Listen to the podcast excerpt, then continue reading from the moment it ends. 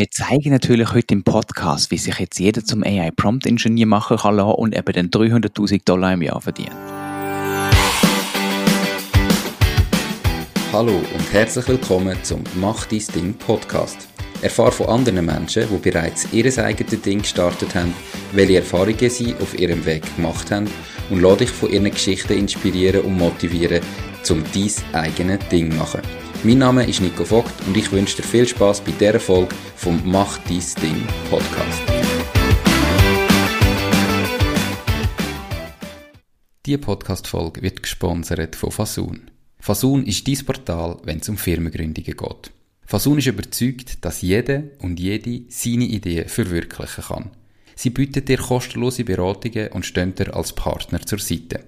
Ihr Team hat schon tausende Gründerinnen und Gründer in die Selbstständigkeit begleitet und kennt den besten und schnellsten Weg zum eigenen Unternehmen.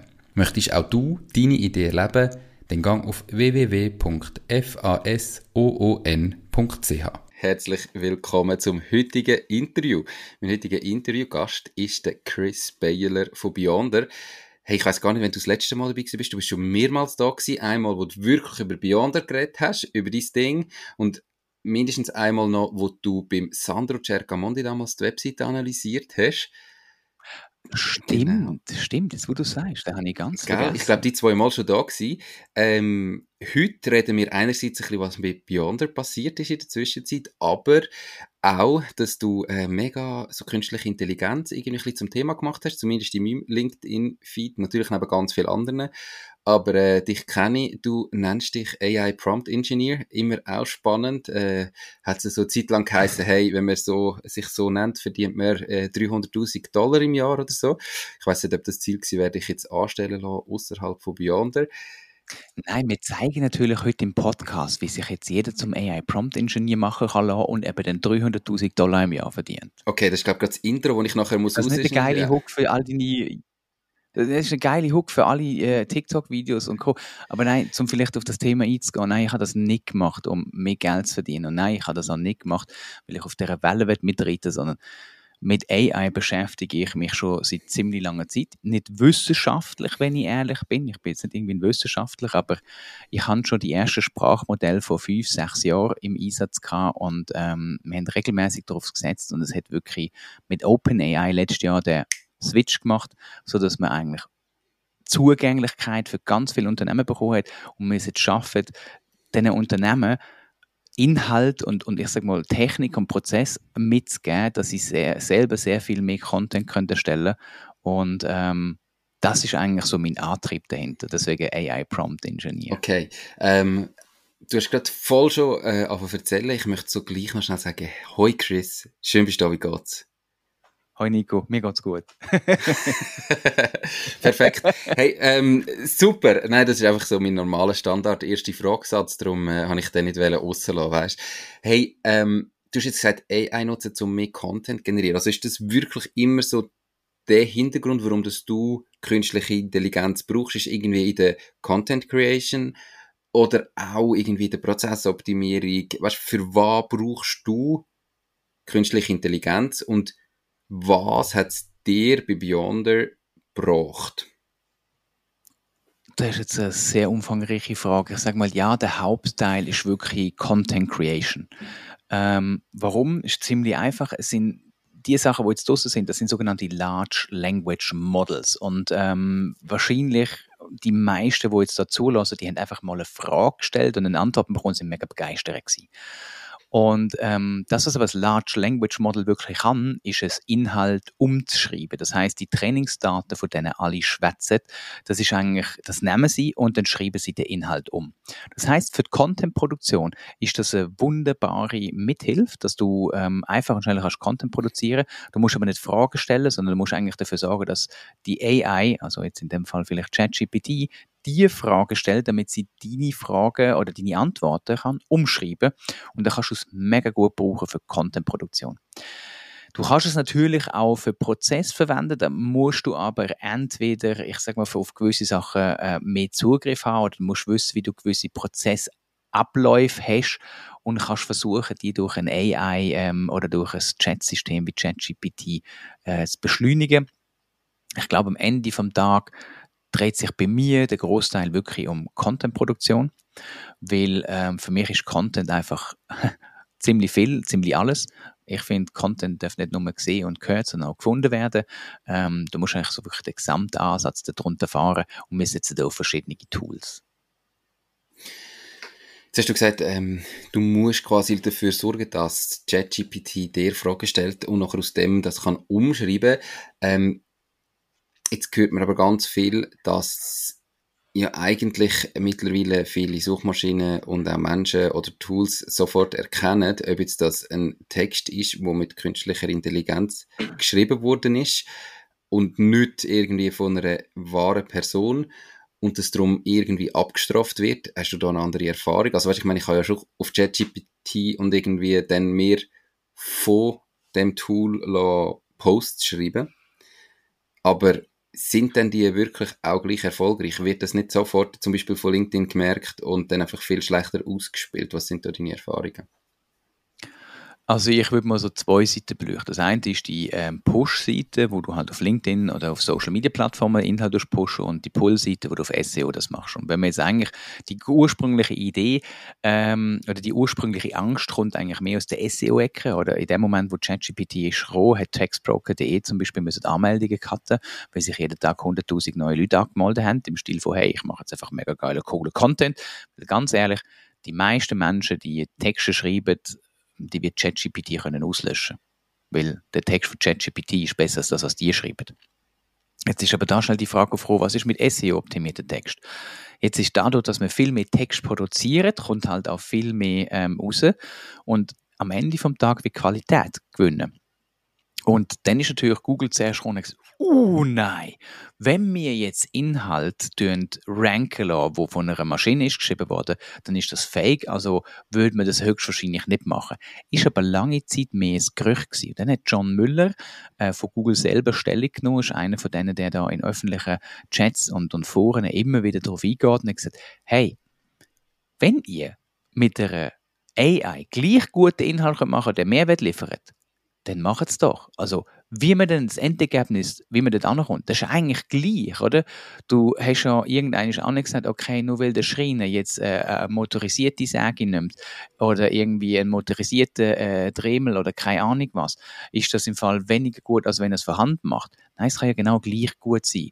Wenn das Ergebnis stimmt, ist es egal, wie du herkommst. Und auch das hat Google gesagt und ich bin der Überzeugung, dass äh, egal ob LinkedIn oder Instagram oder wie auch immer, wenn das Endergebnis dem entspricht, wo die Audience triggert, wären die Plattformen dumm zu sagen, oh, wir strafen das ab, weil der springende Punkt ist, das ist ein Katz-und-Maus-Spiel mit dem ist es AI oder ist es nicht? Also sobald das Tool herausfindet, dass es AI ist, wie das Tool, das das geschrieben hat, nachher doppelt, damit man nicht erkennt, dass es AI ist und am Ende vom Tag wird dann nur noch im Raum stehen, muss es ein Wasserzeichen haben oder nicht, wo jetzt natürlich äh, in der EU gerade die Diskussion stattgefunden hat ich sag mal, es spielt keine Rolle. Wenn dein Content gut ist, egal ob für Social Media oder für SEO, und der ist mit AI-Unterstützung oder komplett geschrieben worden und der bietet einen Mehrwert, dann ist es egal.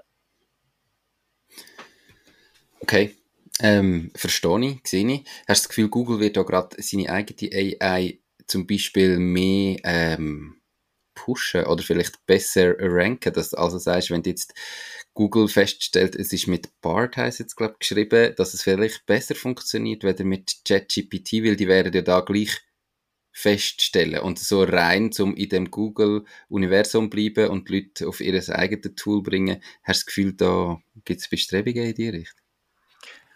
Also da kann man mir jetzt natürlich an, äh, ähm, unterstellen, ich sei ein Google-Jünger. Ich glaube, Google wird das nicht machen, weil Google natürlich das Gold liegt in den Daten äh, von, der, von den Menschen, die die Suchmaschine täglich nutzen.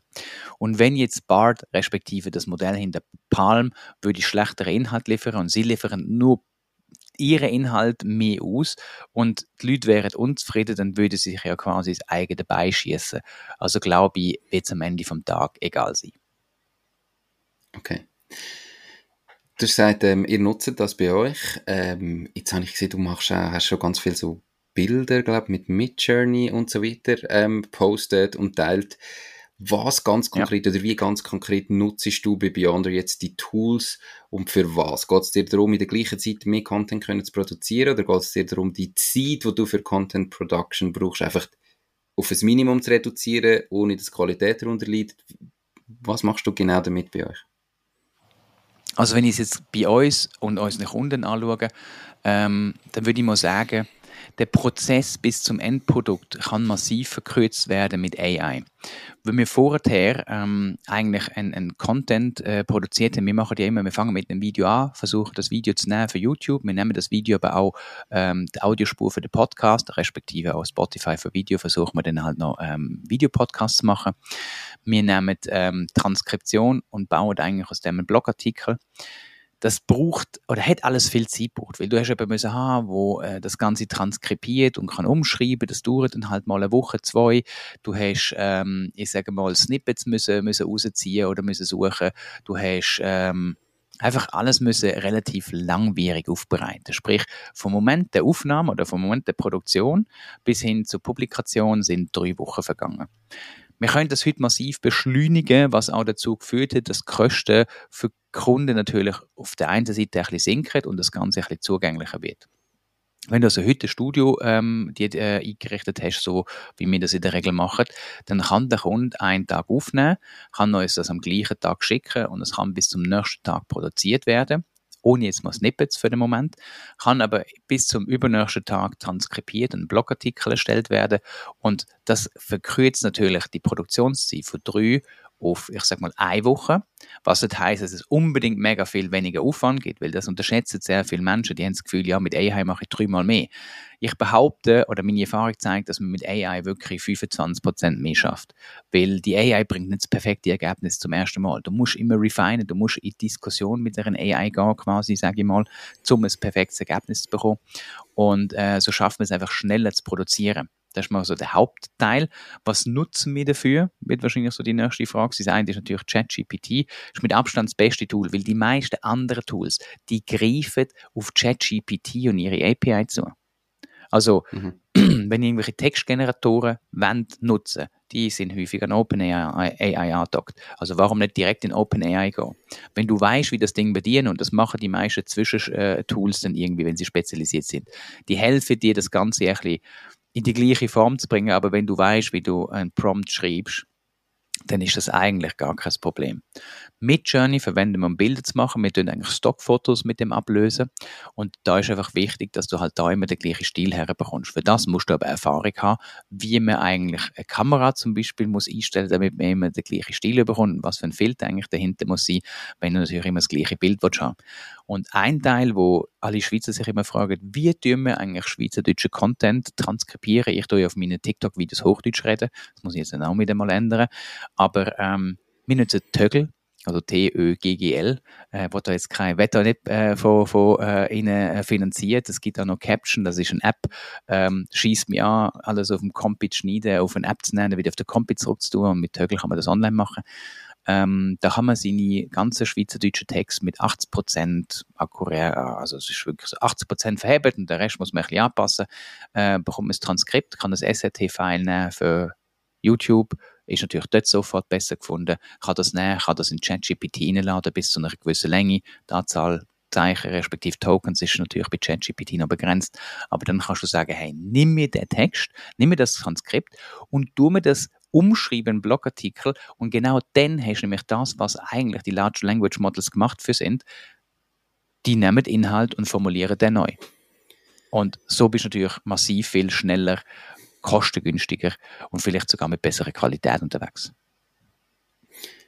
Ähm, etwas, was du angesprochen hast, sind eben die Prompts ähm, und dass du gesagt hast, ganz klar, die Prompts braucht und die muss man irgendwie wissen. Also bei Midjourney, wenn du jetzt ein Bild willst, generieren musst du dem quasi wie sagen, du willst ein Bild, das aussieht, als wäre es mit der und der Kamera gemacht, mit den und den Einstellungen und dann kannst du das quasi immer wieder verwenden für das nächste Bild, das du willst. Ähm, und dann sieht es wie gleich aus, weil so Belichtungszeit, ich habe keine Ahnung von Fotos und so, aber Belichtungszeit, irgendwie Farbeinstellungen und so weiter immer identisch ist und darum bringst ja. du den gleichen Content her. Genau.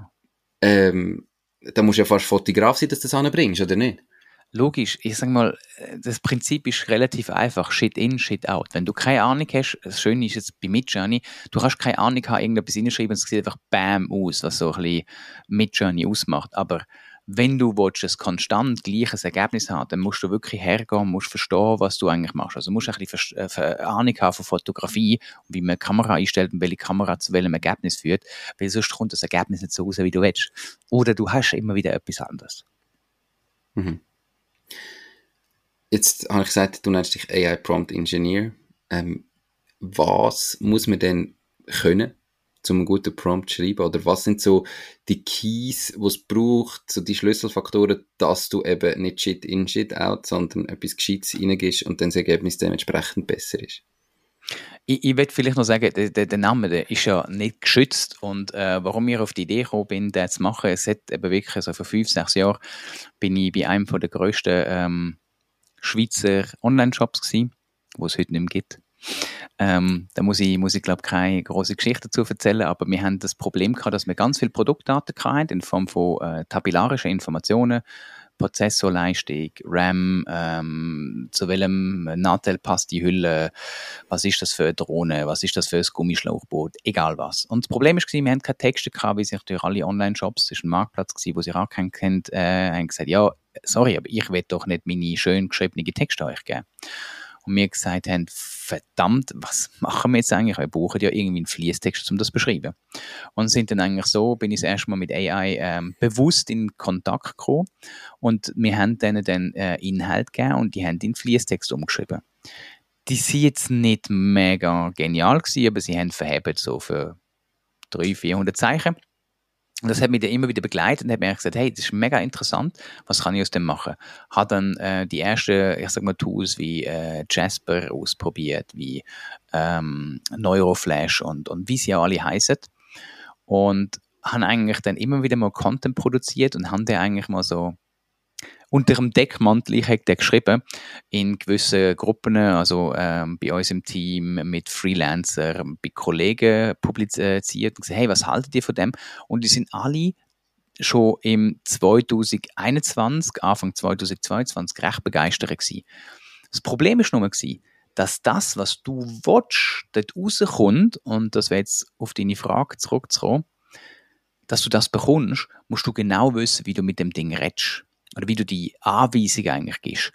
Weil ein großes Problem, wo Large Language Models und künstliche Intelligenzen haben, ist es, die checken den holistischen Kontext nicht. Also für ein AI, der ist nicht klar, was eigentlich die Welt ist. Die checkt nicht, dass auf der Welt, was da alles passiert, was der ganze Kontext ist, um das einfach zu erklären. Und ähm, wenn du natürlich ganz explizit etwas willst zum Beispiel erklär mir, wie man digitale Marketingstrategie macht oder ich wollte digitale Marketingstrategie in acht Schritte, dann musst du eigentlich iterativ vorgehen. Oder die meisten Leute, die ich kenne, die schreiben einfach, hey, schreib mir einen Blogartikel über Thema XY und nachher kommt das aus und denkt so, wow, geil. Aber das sind die, die nicht funktionieren. Sondern du musst hergehen und sagen, schau, du möchtest, ähm, dass die AI ein Experte in dem und dem Bereich ist. Du fütterst sie mit Content, wo sie kann lernen. Also du trainierst eigentlich mit deinen eigenen Informationen das Model und du forderst es auf, dass es dir Fragen zu diesen Themen stellt. Also du wirst eigentlich, ich sage mal, ein, ein, wenn du ein Chatbot, äh, oder Chatbot ist falsch gesagt, wenn du ChatGPT richtig willst nutzen dann triggerst du ChatGPT so, dass es wie ein Interviewpartner für dich funktioniert, damit du entsprechende Content so kannst rausbekommen. Und das ist in meinen Augen der Schlüssel zum ähm, wirklich guten AI-Content zu erstellen. Aber das heißt ja im Umkehrschluss auch, dass am Schluss du der bist, wo nicht nur man muss verstehen, wie AI ist, sondern irgendwie auch gleichzeitig muss Experte sein auf dem Thema, damit du, ich sage jetzt ChatGPT als Beispiel, kannst Infos geben, damit es einen guten ähm, Blogartikel zum Beispiel schreibt. Also es bedeutet ja nicht, dass du einfach kannst sagen, ich habe keinen Plan von, eben, sagen wir, einer Marketingstrategie, aber ich tue jetzt trotzdem innerhalb von kurzer Zeit einen Blogartikel zum Thema Marketingstrategie ähm, in vier Schritt erstellen. Das funktioniert nicht oder die Qualität ist dann schlecht, sondern du musst wie eine Ahnung haben und dann, anstatt dass du anhockst und dann selber schreibst, lässt du dich quasi interviewen, damit das Tool halt das für dich schreibt. Ähm, da, aber du musst immer noch wissen, um was es geht und du musst Experte sein auf dem Thema. Habe ich das richtig verstanden? Unbedingt. Also, wir unterteilen eigentlich so, so einen initialen Prompt. Also, es gibt keinen perfekten Prompt, muss man eigentlich sagen. Du musst immer, wie gesagt, refine. Auch egal, ob du mit Journey, ChatGPT oder irgendetwas nimmst, du fängst mal mit etwas an und du musst mal schauen, wie interpretiert eigentlich die Anweisung, äh, die, die, die, die Maschine deine Anweisung. Und ähm, für das setzen wir so ein bisschen auf, auf einzelne Schritte, so zwei Frameworks, die wir für ChatGPT oder für textbasierte und für bildbasierte Systeme haben, die äh, tendieren natürlich, je nachdem, welches System du verwendest, funktioniert das eine oder andere besser. Aber sie folgen eigentlich einem ganz einfachen, ähm, äh, einem ganz einfachen ähm, Rahmen bei ChatGPT oder bei Text basiert, da sagen wir dem Core Talk Framework. Also da geht es eigentlich darum, dass C für Charakter steht. Welcher Charakter soll eigentlich die AI einnehmen? Also aus welcher Brille schreibt sie das, ähm, der Kontext? Denn O steht für Objective. Was ist eigentlich das Ziel, respektive die Aufgabe vom, äh, von dem Thread? Und R steht für Rules. Rules ist recht wichtig. Da würdest du den Schreibstil reinbringen. Da würdest du zum Beispiel sagen, versuch Schweizerdeutsch zu schreiben, ähm, was kann. Ähm, aber passt auf, wenn er Schweizerdeutsche Grammatik schreibt, gibt es manchmal Tage, da schreibt er wirklich Schweizerdeutsch. Aber es geht ja mehr darum, dass wir keine scharfe S drin haben. Ähm, dann mit dem E gibst Examples mit, sagst du mir, woran sich soll orientieren, wie das Ergebnis soll aussehen. Oder du kannst auch Links mitgeben. Bedeutet aber, ihr braucht nicht Browsing-Funktion von ChatGPT, äh, ihr braucht aber mindestens GPT-4, also Bezahlfunktion, aber ihr könnt auch Links mitgeben und könnt sagen, hey, gang den Link crawlen. Ihr könnt auch mal einen Test machen und sagen, hey, da ist ein Link, fassen mit dem Inhalt zusammen, der funktioniert. Also es geht auch im Moment, ähm, ich weiß jetzt nicht genau, wenn die Folge ausgestrahlt wird, aber äh, im, im, im Anfang Juli hat ChatGPT Bing abgeschaltet äh, und äh, die, die ganze Search daraus raus. Es funktioniert gleich noch, wenn es ähm, deaktiviert habt. Und dann im im Talk-Teil, im Plus, sage ich immer zum Schluss, sagst du einfach, hey, bevor du losleihst, stell mir zuerst mal Fragen. Wenn du irgendetwas nicht weißt. Und dann stellst du dir zuerst Fragen und dann fragst du, kannst du loslegen? Sagst, ja, mal, schreib mir mal zuerst den ersten Absatz von einem Blogartikel. Oder schreib mir zuerst mal die Überschriftenstruktur. Und dann so, hey, fang, schreib mir zu dem Teil eigentlich den Absatz und dann kannst du eigentlich refinen. Weil wenn du anfängst, ist das große Problem, du verwendest ja Tokens, also du verwendest eigentlich quasi wie Zeit vom System. Und wenn du einen langen Artikel schreibst und der ist mega, mega, mega, mega lang und du musst jedes Mal sagen, ey, das habe ich, das hab ich nicht gut gefunden, schreib dir den ganzen Artikel neu.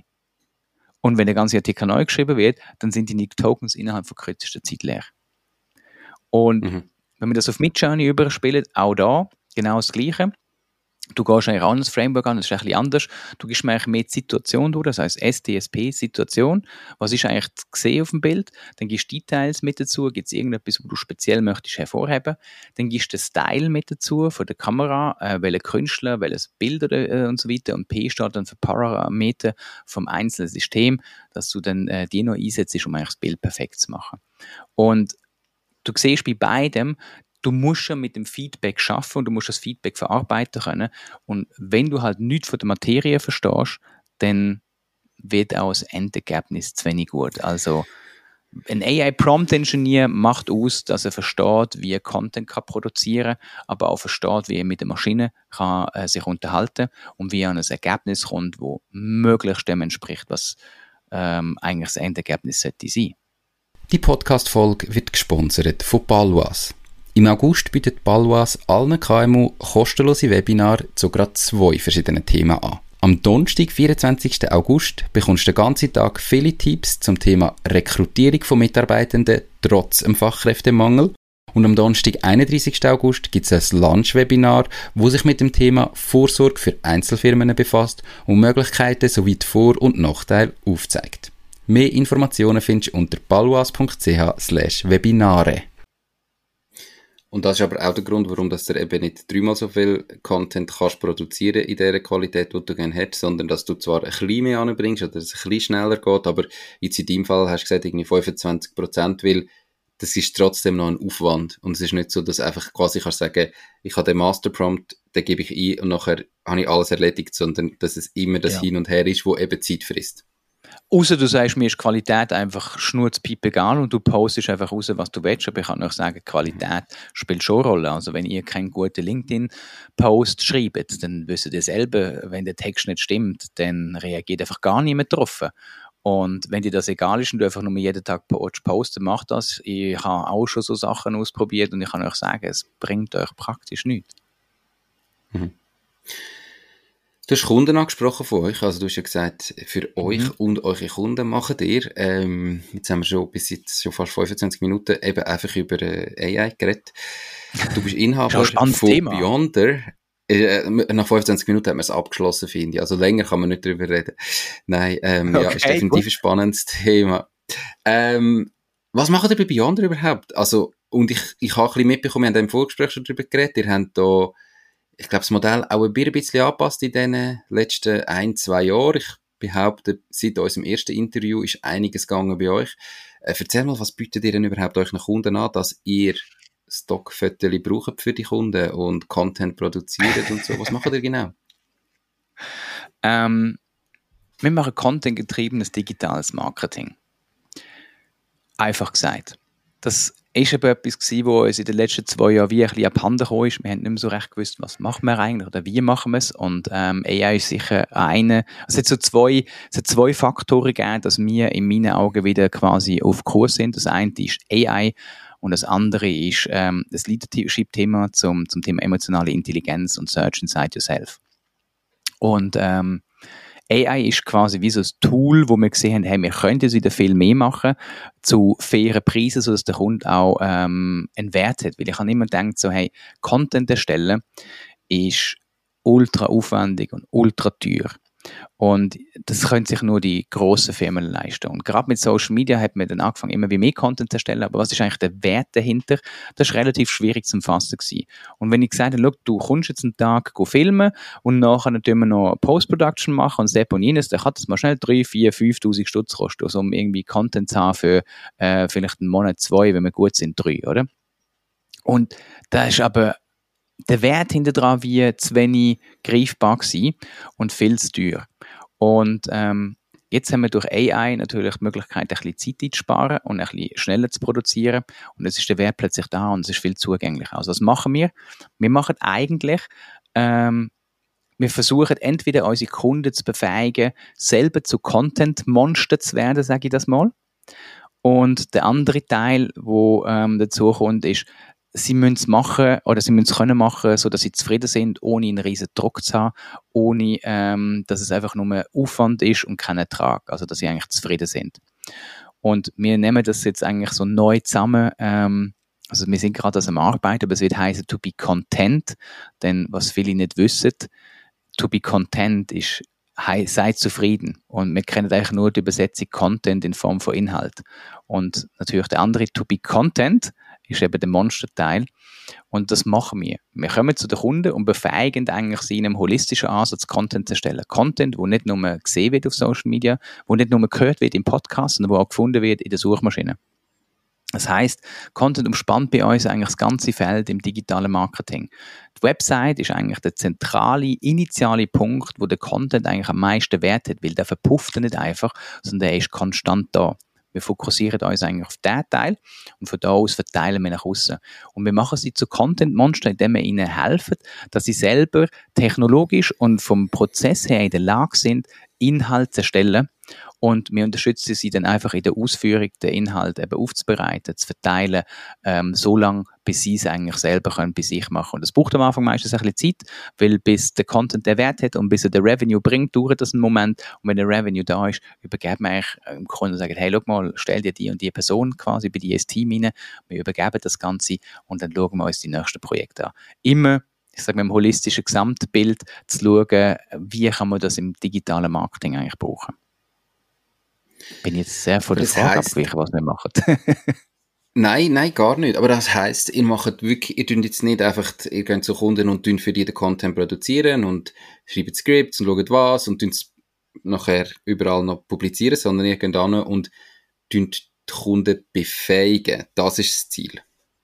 Ja, man muss vielleicht noch ergänzen, wir machen das nicht ich, ich, ich habe immer ultra Mühe gehabt, uns als Agentur zu schimpfen, aber wenn jemand sucht, dann sucht er nach einer Agentur. Aber wir funktionieren nicht wie eine Agentur, sondern wir funktionieren so, dass wir eigentlich im Team vom Unternehmen andocken. Das war eigentlich schon in den ersten Jahren, damals, wo ich bei dir war, eigentlich der Haupt, hauptausschlaggebende Punkt gewesen, wieso es so erfolgreich geworden ist, dass wir eigentlich sagen, hey, wenn, wenn, wenn wir mit einem Kunden zusammenarbeiten, dann haben wir wöchentlich eigentlich Status-Meetings und reden mit dem Kunden. Mit der Agentur machst du das vielleicht im Monat ein, zwei Mal und das kostet dieses Mal relativ viel Geld. Ähm, und wenn du mit ihnen willst, in Kontakt treten denkst du immer so hinter, im Hintergrund, äh, lauf die Uhr. Bei uns ist das nicht so. Wir lassen das quasi anstellen, temporär, sind die ganze Woche im Prinzip verfügbar, machen natürlich nicht die ganze Woche fünf Tage bis, sondern wir schaffen irgendwie so, kommt immer ein bisschen aufs Projekt drauf an, mal mehr, mal weniger schaffen eigentlich die ganze Woche, sind immer die ganze Zeit erreichbar ähm, auf, auf das äh, Thema oder zu dem Thema und sind eigentlich so mit Part of the Team vom Kunden. Und dann ist natürlich immer so die Legitimation, ich will mich nicht abhängig machen, oder der Kunde soll sich nicht abhängig machen von uns, umgekehrt mir natürlich auch nicht von ihnen. Das Ziel ist dann wirklich zu sagen, hey, wo können wir jetzt die einen neuen Push geben? Und manchmal fängt das an so, oh, wir müssen vielleicht jetzt mal ein Newsletter irgendwie optimieren, wir müssen etwas anpassen, dann fangen wir mit dem Newsletter an. Und dann merkt man, okay, äh, wir haben den Newsletter optimiert, ähm, dann kann das aber sein, ah, jetzt gehen wir bei der Webseite los und dann fangen wir vielleicht in einem Blog an. Und dann merkt man, ja, da kommt SEO dazu und äh, irgendwann ist dann SEO abgeschlossen und dann kommt dann Social Media. Wir versuchen also wirklich das digitale Marketing breit aufzustellen, ähm, aufzustellen auf, ähm, ich sage mal, ich sage mal, kein Klumpenrisiko zu haben und das solid wachsen zu lassen. Und ähm, durch das natürlich, wenn das Marketing wächst, nicht nur Kosten generieren, sondern unser Marketing ist immer das Ziel, wir haben immer ein Auge auf Kennzahlen, was bringt das? Wir können jetzt nicht sagen, hey, dass jeder Post irgendwie gerade Umsatz bringt, aber wir können sagen, hey, das bringt Reichweite, das bringt Sichtbarkeit, das, du kommst ins Gespräch. Im langfristigen gesehen soll das Marketing, wo wir eigentlich beim Kunden initiieren und ähm, wo sie aufbauen, dass das langfristig ihnen dazu mehr Erfolg führt. Und wie lange führt, ist denn normalerweise so eine Zusammenarbeit? Also weißt du, wie lange dauert es, bis du den Kunden so weit befähigt hast, dass er euch eigentlich nicht mehr braucht oder vielleicht nur noch ganz, ganz wenig punktuell? Wir haben, ich unterscheide immer zwischen, zwischen Einzelpersonen, Teams und dem ganzen Unternehmen. Bei einer Einzelperson kann das für das dedizierte Thema drei Monate gehen. Und dann ist die drei Monate sind durch und dann ist das gut. Das ist jetzt eher selten der Fall. Meistens gehen wir mit Teams dran her und Teams brauchen sechs bis neun Monate. Und wenn man jetzt auf Unternehmensebene ein bisschen breiter weggeht, dann ist es ein Jahr und kann auch zwei gehen. Und dann wandern wir eigentlich im Unternehmen umher. Aber ich sage mal, in der Regel rechnen wir mit neun bis zwölf Monaten. Was muss man da finanziell rechnen? Also klar, du hast gesagt, es kommt ein bisschen darauf an, wahrscheinlich auf die Größe vom Unternehmen, was alles braucht. Ihr lasst euch ja äh, wie temporär anstellen weißt du, wenn jetzt jemand zulässt und sagt, boah, ich glaube, für mein Unternehmen wäre das schon noch etwas, mit was muss ich da berechnen oder wo von bis äh, geht das? Also sagen wir, die kleinen Projekte fangen irgendwie bei, bei 15'000 Franken an. Ähm, und die größeren, das, ja, im Schnitt würde ich mal so zwischen 30, 40 ähm, rechnen. Und es gibt schon die anderen, die ein bisschen rausschlagen. Vielleicht, die, die Zahlen tönen jetzt für den Anfang me mega, mega groß. Ähm, man, man, muss es ein bisschen relativieren. Zum einen, wir starten nicht einfach so mit dieser Offerte, du kennst uns nicht, wir kennen dich nicht, du willst auch nicht einfach blindlings irgendjemanden darstellen, sondern wir starten mit dem Power Day. Und der Power Day ist eigentlich es ähm, hat das Ziel am Ende vom Tag, eine fixfertige Strategie, irgendeinen Plan, irgendwie Content produziert, wie auch immer, so dass wir ein Endergebnis haben, wo wir wie einen Test haben, wo ähm, der Kunde weiß, wie wir ticken, wo wir wissen, wie der Kunde tickt und wo sie etwas damit können anfangen Und ähm, das ist mal so der erste Moment, das heißt, da kannst du mal starten, ohne gerade irgendwie mega viel, ähm, ich sag mal, äh, Risiko einzugehen, kostet ungefähr 4000 Franken.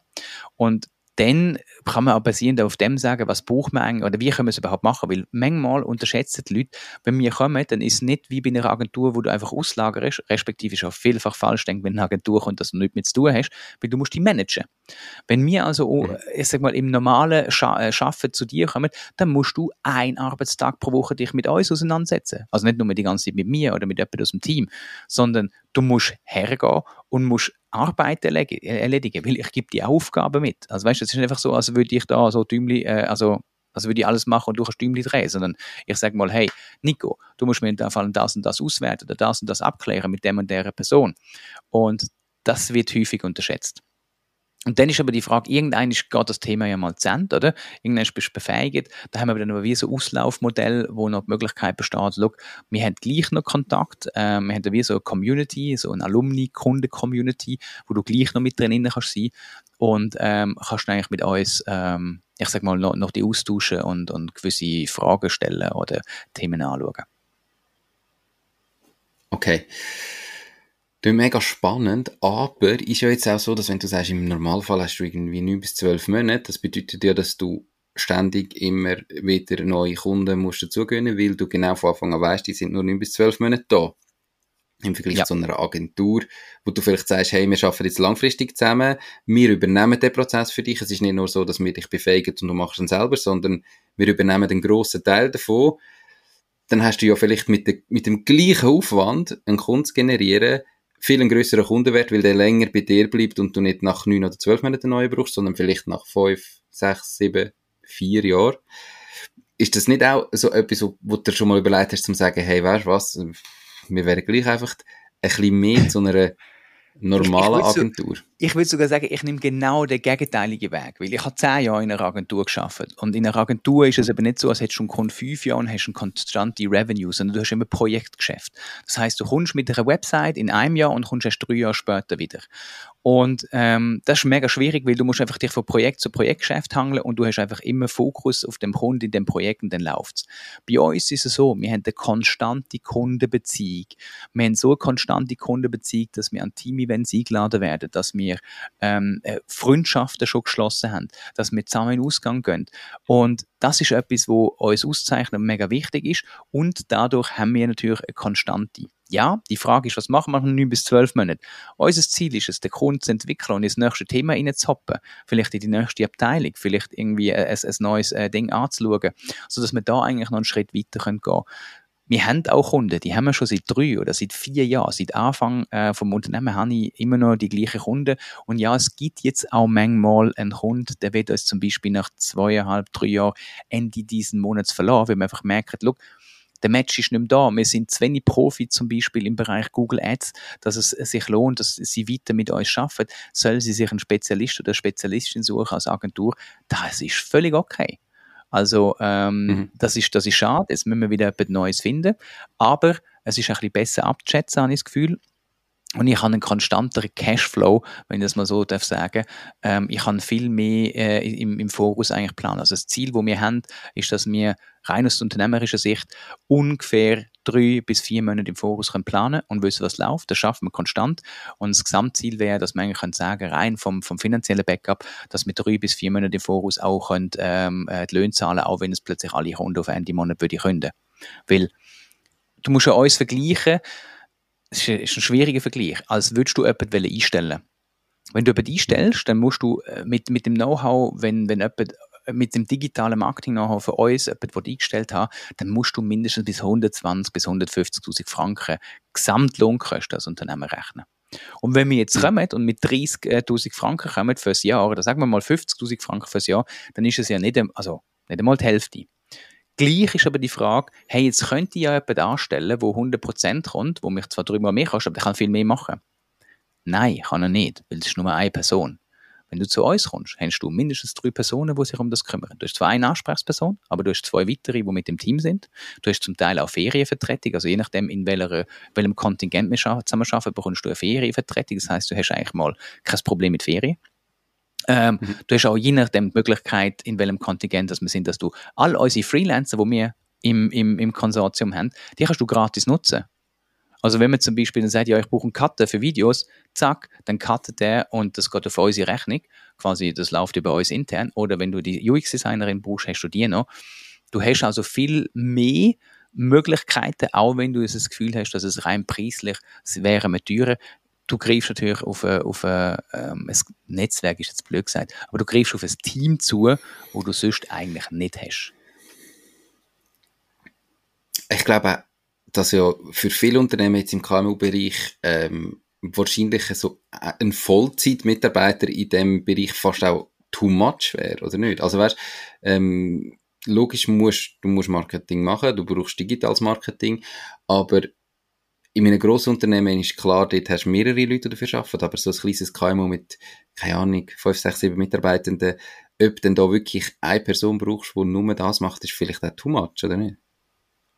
Das ist ja so. Also wir haben ja wie so die zwei verschiedenen Situationen. Eines mal äh, das KMU mit, ich sag mal, kein Marketing, dann tun wir helfen und tun wir relativ viel machen. Oder häufig sind es auch Leute, die irgendwie niederprozentig angestellt sind und ähm, die tun wir unterstützen und dann gerade aufleveln. Wenn wir jetzt jemanden haben, der dediziert ist, sind es ja häufig auch junge äh, Junior-Personen und dann kommen wir quasi als Mentor, Tutor, wie auch immer dem sagen und unterstützen sie und äh, bauen sie auf. Also wir haben schon Runde gehabt, die hat in der Buchhaltung angefangen und ist zum Schluss Leiterin vom digitalen Bereich gewesen. Und der digitale Bereich ist über zwei Jahre gewachsen und dann ist sie da reingewachsen und hat das können übernehmen. Und das, da kommt, da kommt wieder der, der Dozent von mir, ähm, wo in mir schlummert im Vorschein.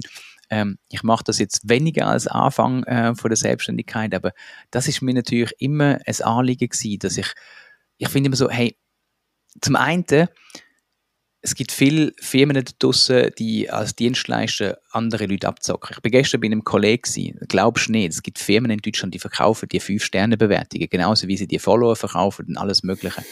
Und, und so Leute gehen eigentlich darauf ein. Also, das ist ein Kollege von mir, ist jetzt kein Kunde, aber die, die, der fragt mich dann immer wieder so Sachen. Und das, das gibt es im Firmenalltag. Und ich wollte eigentlich dass die Maturität in Unternehmen über das Bereich Marketing, vor allem im digitalen Bereich, so hoch ist, dass du dich auf Augenhöhe mit Agenturen und Co. kannst auseinanderhalten. Nicht auseinanderhalten, diskutieren, ähm, ähm, Sachen besprechen. Und das ist mir eigentlich mit Abstand der wichtigste Antrieb, dass ich eigentlich die Leute in die Situationen, die Levels aufbringe und dass sie sich können entwickeln und dass sie eben Spaß daran haben an dem Ganzen. Die Podcast-Folge wird gesponsert von der Care for IT. Care for IT ist nicht nur ein wachsender, moderner IT-Dienstleister mit einem coolen, jungen Team, sondern setzt auch auf Nachhaltigkeit. Als stolzer 100% klimaneutraler Arbeitgeber bietet er dir die Möglichkeit, an zukunftsweisenden Projekten mitzuwirken, während du gleichzeitig aktiv zum Schutz von unserer Umwelt beiträgst. Profitiere von tollen Benefits, coolen Team-Events und einer inspirierenden Arbeitsumgebung und werde Teil von einem Team, das sich für eine nachhaltige Zukunft einsetzt. Du bist Support Engineer, Account Manager oder System Engineer? Dann bewirb dich jetzt unter www.careforit.ch/jobs. Mega spannend. Ähm, tönt, tönt gut. Du musst ja irgendwo auch ein bisschen abgrenzen von anderen. Du gehst auf LinkedIn auch relativ offen mit Struggles um, wo dich, sage ich, in dem unternehmerischen Alltag inne hast. Und du hast ursprünglich mal ganz allein angefangen, dann ist, glaube der Luca dazugekommen, dann haben wir mal noch eine Mitarbeiterin gehabt, dann haben wir wieder müssen reduzieren. Ähm, was sind so in dieser Zeit die grössten Learnings jetzt aus unternehmerischer Sicht für dich, die du gemacht hast? Oh, da, da können wir ein Buch darüber schreiben. Ähm, das ist okay. gib alles. Also, ähm, Struggle, also der erste Struggle, wo ich dazu mal hatte, aber den habe ich glaube im, im ersten Podcast mal erzählt, ist, dass ich einen, einen Mitkollegen am Start genommen habe, dem ich einfach zu viel Bauchgefühl vertraut habe und es ist zu wenig passiert und ich habe zu wenig auf mein Bauchgefühl gelost. Also das Feeling ist einfach dort äh, falsch gewesen. Es hat zu viele Kosten nachher geführt mit Anwälten und ähm, Diskussionen. Das andere Learning ist, alleine machst du eigentlich am meisten Gewinn ähm, hast aber auch keine Möglichkeit für Ferien und hast keine Möglichkeit irgendwie, ähm, ich sag mal, Spitzen irgendwie abzufedern.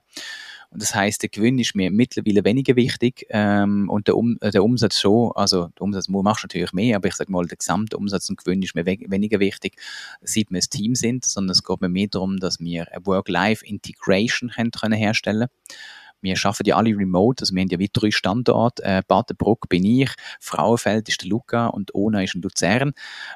Da haben wir einfach festgestellt, dass dadurch, dass wir jetzt nicht alle irgendwie an einen Ort kommen, ins Büro, weil sie würden wahrscheinlich irgendwo zentral eben zu mir kommen, das ist eine Stunde Anreisezeit oder anderthalb Stunden für jeden äh, von allen, habe ich einfach gemerkt, look, äh, lass uns das eigentlich so aufbauen, dass wir kulturell äh, eine Kultur können schaffen können, wo sich alle wohlfühlen, wo sie Arbeit und, und ähm, Privatleben mega gut können vereinen weil sonst funktioniert das nicht. Und für das brauchst du mega gute Prozess, was das zweite Learning ist. Du musst einen Weg finden, wie du es, und das sagen dir ganz viele geht nicht, remote Kultur kannst herbringen. Und äh, wir, wir haben da etwas,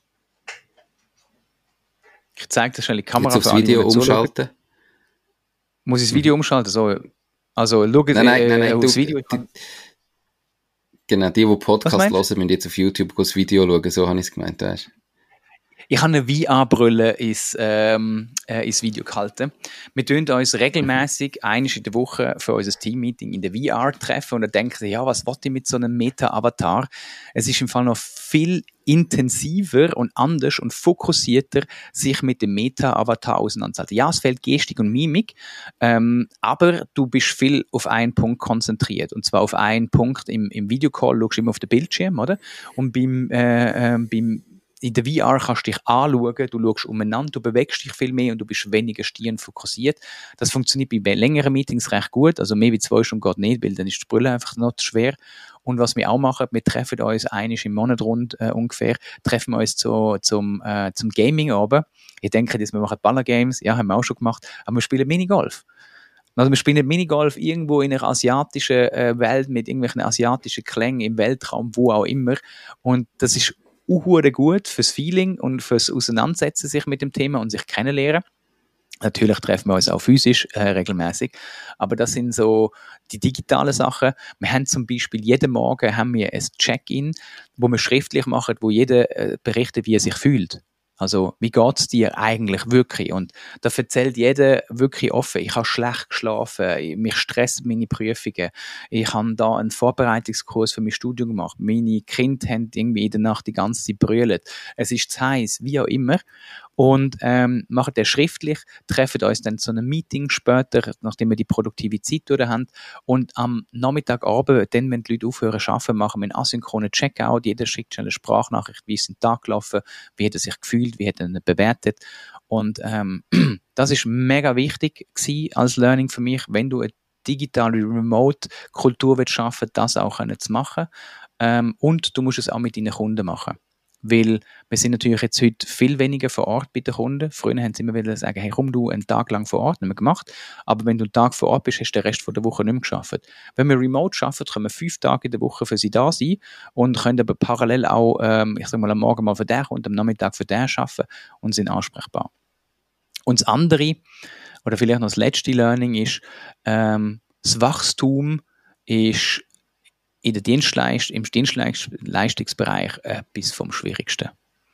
Du musst wirklich ähm, ein, ein gutes Polster haben, weil du hast es gesagt, wir haben jemanden angestellt, sie ist nicht mehr dabei. Ähm, das hat uns Zeit, Geld, Nerven gekostet. Und ähm, es war gut, es war ein gutes Learning für uns. Gewesen. Wir sind nicht im Schlechten auseinandergegangen. Aber wenn du jemanden anstellen willst, dann ähm, ist es in unserer Situation mega wichtig, dass du ja eine Ansprechperson hast. Also wir können niemanden anstellen und sagen so, oh, komm, wir stellen mal das Blaue da, es kommen schon Aufträge rein, sondern wir immer direkt die Ansprechperson und wir müssen für die Skills alle etwa gleich aufgestellt sein. Jeder hat so seine, seinen Shape. Aber ähm, ich sag mal, wenn du das machen willst, dann musst du irgendwie drei Monatslöhne können, können safe zahlen von dieser Person und deine auch und musst bedenken, dass du weniger Umsatz in dieser Zeit wirst machen, weil du musst die Person einschaffen, du musst das doppeln und das ist mit Abstand bis jetzt noch der schwierigste Teil. Ich habe ein paar äh, Fragen. Äh, ich hoffe, es kann, kann man noch alle merken und habe noch alle im Kopf. Zuerst wegen dem Wachstum. Also ist beim Wachstumsproblem wirklich, dass du sagst, hey, kundenseitig könnte ich zwar schon wachsen, aber das Problem ist, ich kann es dann nicht mehr ableisten in der Qualität, die ich gerne möchte. Und richtige Leute zu finden, ist das Schwierige? Oder ist das Wachstum beidseitig so ein das Thema, dass einerseits natürlich Kunden äh, muss können akquirieren und das ist ein langer Prozess und die richtigen Mitarbeiter zu finden gleichzeitig? Sagen wir es so. Es gibt so zwei Möglichkeiten vom Wachstum. Die eine ist relativ simpel. Du machst standardisiert einfach das Produkt und äh, du suchst die junge Leute, die wenig Geld kosten, die eigentlich sehr, sehr einfach das Produkt können replizieren Das ist das, wo alle Unternehmensschulen eigentlich sagen, so Skalierbarkeit first, äh, mach's einfach, mach's günstig. Haben wir gemacht, haben wir gemerkt, das verdammt normal funktioniert nicht mit unserer Art, wie wir mit Kunden zusammenarbeiten. Also wenn wir wirklich mit den Kunden zusammenarbeiten, wir sind für sie da, wir leiden mit ihnen, wir machen mit ihnen mit, wir sind nicht die, die sich hinterher und sagen, ja, du einfach Ende vom Monat die Rechnung und gut ist und wie es dir geht, ist alles egal, sondern wir sind voll mit am Eintauchen. Also wir wollen wirklich die Connection, die Verbindung eigentlich haben. Ähm, mhm. Und das macht es natürlich schwierig, weil du kannst einfach irgendjemand Jungs anstellen, wo das kann, weil die Person, die mich anstellt, die muss Kontakt zu den Kunden können haben. Also die, du musst ein bisschen eine Sales-Affinität haben. Du musst äh, können, können einen Erstauftritt haben, du musst dich können präsentieren, du musst ein bisschen Entrepreneur sein, oder? Du musst aber Marketing auch verstehen, du darfst aber nicht nur können beraten, sondern du musst auch können umsetzen. Also ein reiner Projektleiter geht nicht. Also ich sag mal, es tönt ein bisschen böse, aber so die Fachidioten, die funktionieren bei uns zu wenig.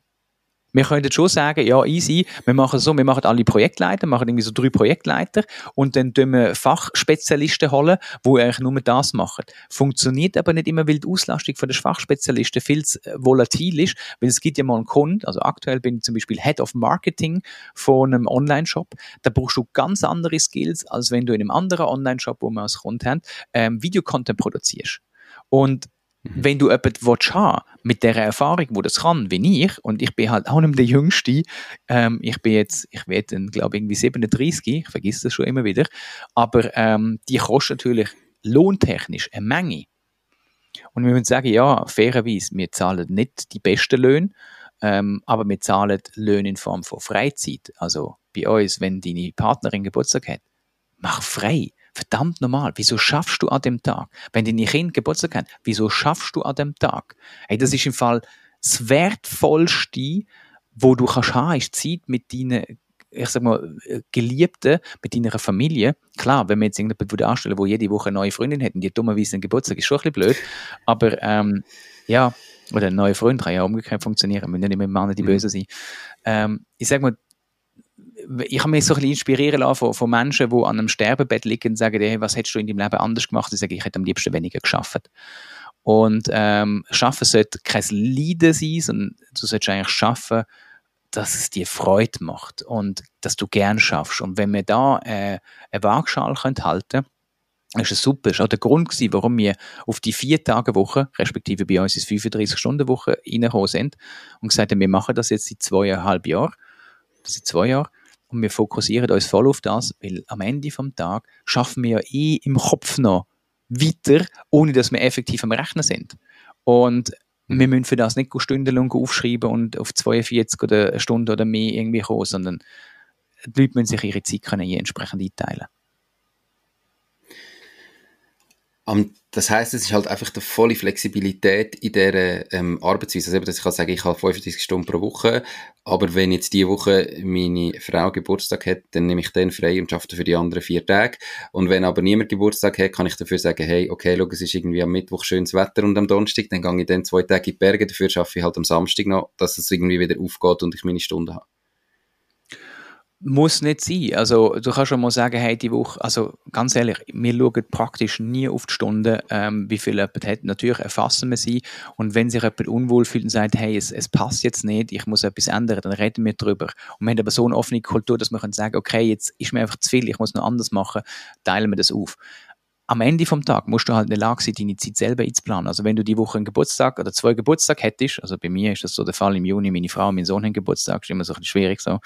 Ähm, aber dann muss ich für mich planen und sagen, ey, in dieser Woche kann ich einfach nicht so viel nehmen. Oder ich muss dann mhm. halt mal irgendwo länger machen am Ende vom Tag. Der Kunde, der bekommt ja als Endergebnis und der muss sich wohlfühlen und der merkt aber auch, wenn wir ein Effort äh, geben und wenn ich dem natürlich sage, also ich habe mich lang schwer da, also ich sage mal, ich schaffe ja eben so die 35 und ich habe mir lange schwer da zu sagen, hey, zwei Nachmittage in der Woche schaue ich zu unseren Kind. Und da habe ich nicht können sagen, ja, ich kann an dem Nachmittag nicht. Einfach mal gesagt, ich habe ein Meeting. Und mittlerweile sage ich, hey, schau mal, ich habe ein Kind, weil meine Frau arbeitet. Und dann gibt es aber auch Kunden, wo dann es kann sein, dass mal während dem Meeting ein Kind, jetzt in der Ferie passiert das immer wieder, dass ein Kind mal in ein Meeting reinplatzt und dann sage ich schnell, ey, warte schnell, da habe ich schnell jemanden, darf ich schnell nehmen? Und dann, dann kommt er und dann haben sie natürlich auch einen persönlichen Bezug und lernen auch mal, ich sage mal, meine, meine menschliche Seite äh, oder meine private Seite kennen. Mhm. Und mit dem habe ich mittlerweile viel weniger Mühe und ich glaube, das ist auch das, was es auszeichnet, weil als Agentur bist du noch mal weiter weg als ein Mitarbeitender, weil du dich in der Kaffeepause nicht siehst. Aber das sind so die Momente, die ich wichtig finde, die sollten auch einen Platz haben. Definitiv. Ähm, woher nimmst, also weißt, wir sind ja da voll auf einer Wellenlänge. Wer bei mir ab und zu ähm, meine Profile anschaut oder den Podcast hört, hat es wahrscheinlich mitbekommen. Ich lege auch brutal viel Wert auf Selbstbestimmung, Familienzeit, ähm, das irgendwie aneinander vorbeizubringen und äh, einerseits unternehmerisch zu wachsen und erfolgreich zu sein, gleichzeitig aber nicht das andere vernachlässigen. Ähm, das ist ja manchmal eine mega schwierige Gratwanderung. Ja. Ähm, es gibt Phasen, ich glaube auch, das ist okay, wenn es mal eine Phase gibt, wo halt mehr muss im Geschäft sein, mehr muss arbeiten, ähm, es dort einen Effort braucht und dann halt vielleicht auch umgekehrt einmal Phasen, wo du kannst sagen, hey, jetzt ist Familie wichtiger, jetzt ist die Zeit wichtiger.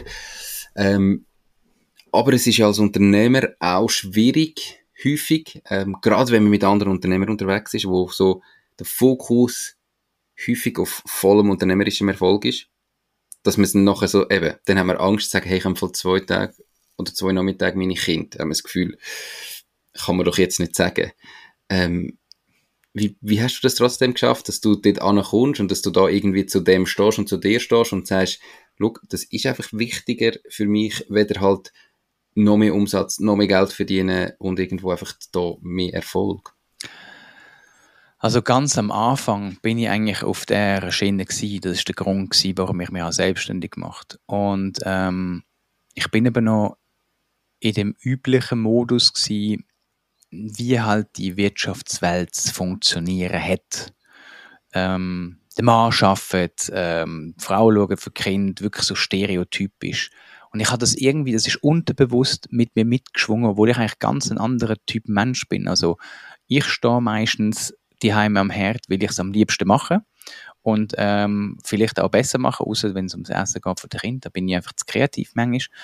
Ähm, es gibt sicher Sachen, wo ich, wo ich äh, zu wenig emanzipiert und zu wenig gleichberechtigt bin, aber ähm, ich finde, wir sollten das Thema Gleichberechtigung viel mehr unterstützen. Und äh, dazu gehört halt auch die Arbeitswelt dazu. Und weil ich mich ähm, noch in den alten Muster gedanklich befunden habe, habe ich wie Schwierigkeiten gehabt, das überzubringen. Ich habe jetzt wirklich recht lang gebraucht. Ähm, das hat auch so ein bisschen mit, mit der Situation zu tun gehabt, dass wir halt zweimal, dreimal versucht haben, den anzustellen und es ist dreimal schief gelaufen. Und es hat natürlich wirtschaftlich ähm, Umsatzeinbußen mit sich gegeben, wo natürlich muss schauen, wie zahlst du am Ende vom, vom Monat Löhne. Ähm, das ist sicher schwierig gewesen und dann hat man sich wieder so voll fokussiert und ist so in die alten Muster zurückgefallen. Jetzt habe ich eben gemerkt, wenn ich das ausstrahle, und ich mache das noch zu wenig, also ihr werdet viel zu wenig, äh, nicht so wie bei den Bildern von Kindern äh, von mir online gesehen, das ist, kommt ganz, ganz selten vor. Das hat aber eher den Hintergrund, dass ich, dass meine Kinder noch nicht im Alter sind, dass sie können entscheiden, ob sie möchten online sein oder nicht. Aber, ähm, Mein Kind sieht mir, mir nur zum sagen, es gibt kein Bild weiss, von meinem Sohn, wo man ihn erkennt oder so. also, genau, das weiss ich auch. ist, wenn dann von hinten oder so. Genau dass, dass man sie nicht sieht, aber ich habe sie jetzt zum Beispiel im geschäftlichen Kontext, habe ich sie noch viel zu wenig drin. Ich finde so, auf LinkedIn habe ich, da, da habe ich den Zugang für mich noch nicht gefunden. Nicht, dass es für mich heisst, es hat keinen Platz dort, also es hat durchaus Platz, ich lese auch deine Posts durch gerne, aber ich sage mir, ich bin, ich persönlich bin immer noch in dem Modus, ja, da, da, das Private auf LinkedIn ist mir noch zu wenig, zu wenig ein Thema. Und mhm ich habe einfach wirklich jetzt im letzten halb, dreiviertel Jahr habe ich mich sehr wieder damit auseinandergesetzt. Das hat mit der äh, emotionalen Intelligenz zu tun, respektive Search Inside Yourself. Ähm, das ist das Programm von Google und IBM übrigens, wo viele nicht wissen und auch von SAP, wo es eigentlich darum geht, mit Achtsamkeit zu trainieren. Und äh, durch die Achtsamkeit werdet ihr wieder viel Sachen bewusst. Ja, das hat mit Meditieren zu tun. Ähm, das tönt jetzt immer so esoterisch, ist aber überhaupt nicht esoterisch, weil ähm, es geht in dem Programm zum Beispiel darum, wohlwollend ähm, zuzulassen und zu verstehen, was eigentlich dies Gegenüber von dir möchte. Und ist für den Leadership-Teil eigentlich mega, mega wichtig. Es ist ein Leadership-Programm. Und ich habe das aber nicht nur als Leadership-Programm gebraucht, sondern ich habe es effektiv gebraucht, um zu verstehen, was ist eigentlich unser Wert, was sind unsere Werte als Unternehmen, was ist mein Wert persönlich obwohl ich dann noch am Struggle bin und am Suchen bin. Aber einer von diesen Werten, der mir mega wichtig ist, ist eben der familiäre Teil. Und da habe ich auch müssen sagen, wenn mir das wichtig ist, dann muss ich das auch nach außen tragen. Also es bringt ja nichts, wenn mir das wichtig ist, aber niemand davon etwas weiß. Und ähm, deswegen habe ich zum Beispiel irgendwann mal angefangen, mein LinkedIn-Profil Headerbild hineinzuschreiben. Ich bin noch Dad nebenbei. Ähm, das ist mir so mein, mein, mein, mein Weg nach außen. Und ich versuche das jetzt auch irgendwie unterschwellig in die Kommunikation einbauen zu lassen. ähm, sei das in, in meine TikTok-Videos oder auch meine LinkedIn-Posts, aber ich muss für mich noch den Zugang finden, wie es für mich stimmt und für mich passt und natürlich auch, wie es für meine Frau und für meine Familie passt, dass es dort irgendwo Sinn macht. Und wenn du das machst, dann bin ich davon überzeugt, dass du auch die richtigen Personen wirst anziehen. Und nicht einfach eben nur die mit der Unternehmerbrille, die sagen, ja, ich muss es einfach nur da, Return on Investment und alles ist gut, sondern dass man da offen drüber redet. Und ich muss sagen, seit ich offener drüber rede, ich, ich treffe viel mehr Personen, die sagen, ja, mal, ich bin auch so. Vielleicht ist es aber auch unsere Generation, Nico. Also ich glaube sicher, dass es irgendwo zum Teil unsere Generation ist, aber ich habe gerade letztes Jahr auch ein festes Gespräch mit einem, ich sage jetzt, wirklich erfolgreichen KMU-Unternehmer, ähm, 25, 30 Mitarbeiter, ähm, verdient wirklich super gutes Geld. Ich kenne ihn schon länger. Dann habe ich ihm erzählt, was ich mache. Er hat es nicht mitbekommen vorher. Und nachher sagt er so auch, hey, mega geil. Voller Respekt davor, dass du das machst irgendwie. Und nachher habe ich gefragt, ja, was heisst denn das? Ja, er könnte das nicht. Ich sehe, warum nicht? Ähm, es klingt so, als würdest du es auch gerne machen. Und dann einfach so, irgendwie schafft er es eben nicht, aus sich selber auch probieren, mal aus dem Geschäft rauszunehmen und sich die Freiheit aus dem Geschäft rauszunehmen. Und das ist ja nur im Kopf, irgendwie hat man dann das Gefühl, ja, ich muss halt das Gleiche noch und das muss ich auch noch und das muss ich auch noch. Und bei mir ist halt dann auch irgendwann der Punkt gewesen, zu sagen, ja, logisch, wenn wir Geld verdienen. Und Geld ist brutal wichtig in der Schweiz sowieso. Wir müssen irgendwie können unser Leben finanzieren, aber, aber an einem gewissen Punkt, wo das alles passiert, ist wie, mehr Geld hat voll einen kleinen Mehrwert. Ja, also, und ab dem Punkt gibt es ganz viele Sachen, die viel mehr Wert haben. Also vorher, im Job vorher ähm, habe ich viel mehr verdient, aber es ist nicht genug gewesen, um wirklich das Leben können, also am Ende vom Tag, irgendjemand muss ja trotzdem sich im Garten um gewisse Sachen kümmern und am Haus etwas machen, sich um Kind kümmern und zum eine Nanny einstellen und äh, ich sage mal ein Gärtner oder irgendwie eine Putzfrau hat am Ende vom Tag den gleich nicht gelangt, oder? Und dann habe ich mir gesagt, look, so what, ich will, meine Frau schafft im Gesundheitswesen, was ein ungemein wichtiger Job ist, wo wir viel zu wenig Personal haben. Sie macht das mega, mega gern. Sie ist mit Leidenschaft und wirklich mit Leidenschaft ist sie dabei.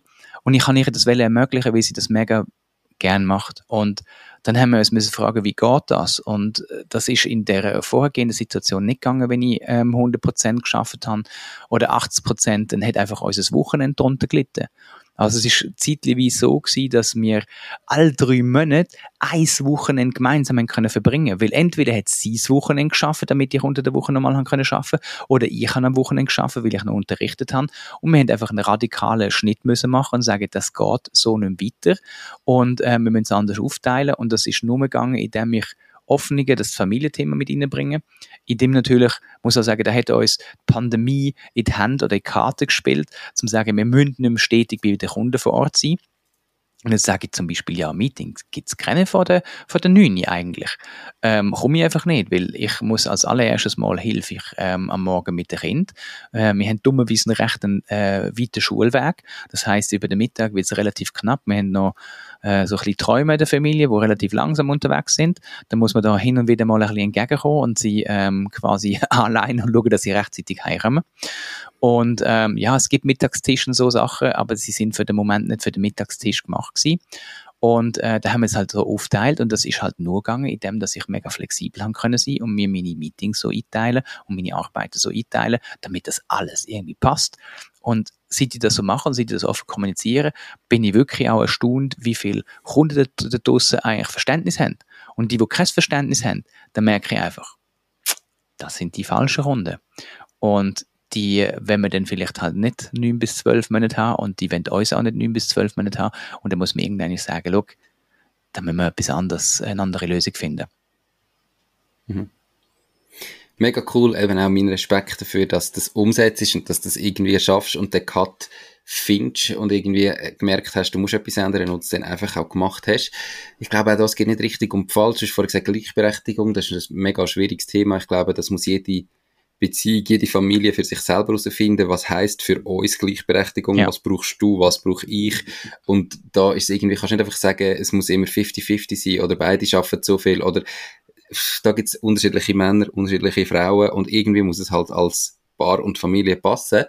Ähm, und ich finde es einfach, eben, ich finde es mega faszinierend zu sehen, auch bei dir, dass es eben möglich ist. Und um das geht es mir ja allgemein auch im Podcast, wo heißt mach dies Ding, dass man irgendwie mal herausfindet, hey, was ist mein Ding, was ist mir wichtig? Und da gibt es nicht richtig und falsch.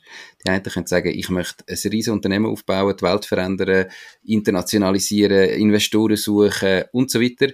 Und andere sagen, ähm, nein, ich möchte irgendwie meine Familie können geniessen, ich möchte können die Zeit mit der Familie haben, ich möchte am Geburtstag von meiner Frau frei machen und nicht müssen arbeiten und so weiter. Und dass man es dann eben auch so aufbaut, dass man irgendwie die Ziele kann erreichen und dass man dort herkommt, wo man gerne möchte sein.